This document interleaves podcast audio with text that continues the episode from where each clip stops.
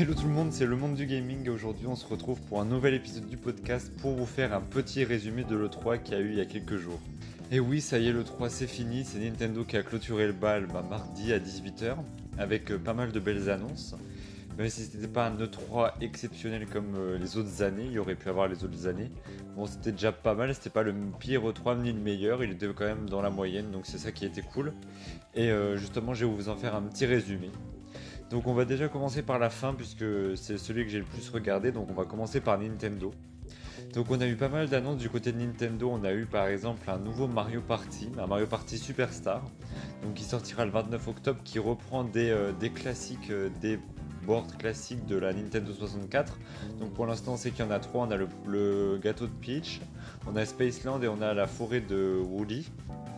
Ensuite, on sait qu'on va avoir plus de 100 mini-jeux qui viennent de différents Mario Party, donc de Mario Party 1, Mario Party 10, donc ça c'est cool. On sait qu'il va y avoir un mode online, en ligne, et on voilà, et ça sort le, euh, le 29 octobre, donc ça c'est cool. C'est une nouvelle licence qui va faire rafraîchir un petit peu la Nintendo Switch, et c'est surtout ce qu'on voulait à Mario Party un peu All Stars avec euh, des mini-jeux qu'on connaissait d'autres euh, d'autres Mario Party, c'est ça qui est cool. Ensuite, on va avoir un nouveau Metroid Dread, donc qui est un Metroid en 2D, qui sort le 8 octobre aussi. Donc ça c'est cool aussi. Il était prévu pour DS il a été finalement reporté euh, des années des années et donc finalement 16 ans plus tard bah, il décide de sortir sur Switch donc c'est cool. On n'a pas eu aussi des nouvelles de Metroid Prime 4, c'est toujours en développement donc euh, on croise les doigts pour euh, que ça arrive assez bientôt. On va avoir aussi bon, un, nouveau, Zelda Link's Awakening. Donc comme vous savez, c'est, on l'a eu l'année dernière. Là, on va avoir Skyward Sword. Et on va avoir aussi une petite, une petite console avec les différents links qu'il y a eu sur la Nintendo 64, je crois, des des premiers links, donc avec Link 1, Link 2 et Link's Awakening. Et voilà, c'est assez cool. Et puis aussi, on a eu des nouvelles de The Legend of Zelda Breath of the Wild 2. Donc on sait pas toujours pas de titre encore, ils nous ont pas voulu en nous en donner. Mais on sait que ça va arriver en 2022. Enfin, ils espèrent le sortir en 2022, donc moi aussi je croise les doigts.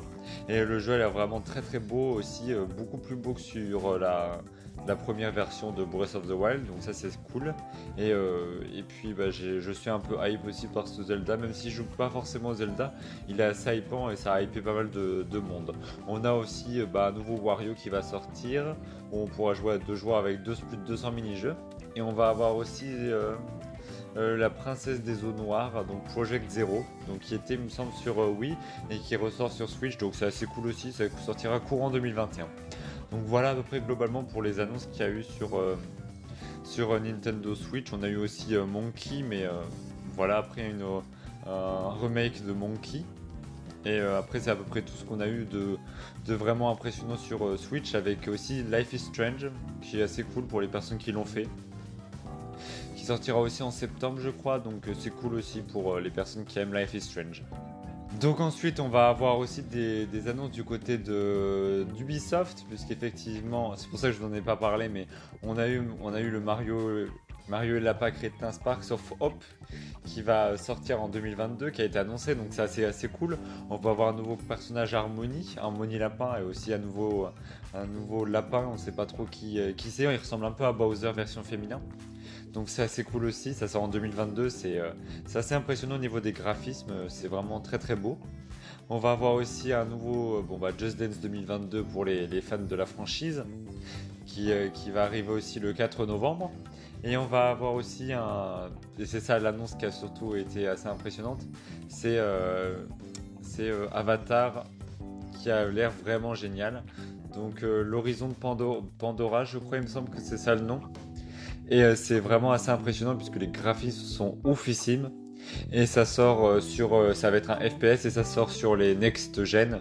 Donc tout ce qui va être Luma, Luma, Stadia, PS5, Xbox Series X et ça sort le, bah voilà, le 2022. On n'a pas encore de date précise, mais c'est assez cool de l'avoir et c'est vrai que c'est assez impressionnant aussi. Du côté de Microsoft, on a eu aussi A Plague Tale Requiem qui va sortir, donc un jeu un peu médiéval, qui va sortir euh, sur, euh, euh, Switch aussi, sur PS5 et Switch via cloud, et, sur, surtout sur Xbox, puisque bah, forcément c'est Microsoft qui l'a qui l'a donné, donc forcément c'est sûr qu'on va pas on va pas lui enlever ça, donc ça c'est cool. On va avoir aussi du côté de, on va avoir aussi un nouveau Forza Horizon donc c'est assez cool. On va avoir euh, voilà, un Forza Horizon 5 qui a été officialisé. Donc il nous emmènera cette fois-ci dans un Mexique très fidèlement reproduit. Pour l'expérience Forza la plus conséquente, bon bah vous, connaissez Forza hein, de toute façon.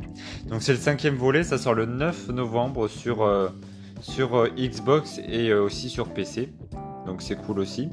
On va avoir un Redfall qui sera PS5 cette fois-ci, une exclusivité donc qui, qui a été montré dans le cadre de la conférence Xbox.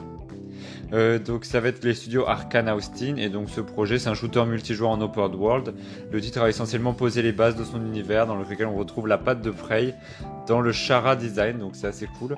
Et ça sortira au, troisième trimestre 2022 donc euh, c'est bien aussi de le, de le notifier.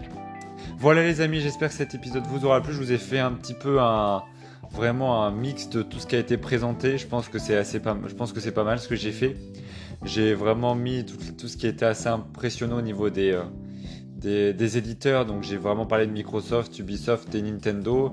Et après, voilà, il y a des jeux aussi comme Square Enix qui ont été présentés, dont, je vous ai cité quelques noms. Mais euh, voilà, je me suis dit c'est pas mal de faire un petit résumé de l'E3. Voilà les amis, je vous fais plein de gros bisous et puis bah écoutez, on se retrouve samedi à 12h pour un nouvel épisode du podcast. Allez, salut tout le monde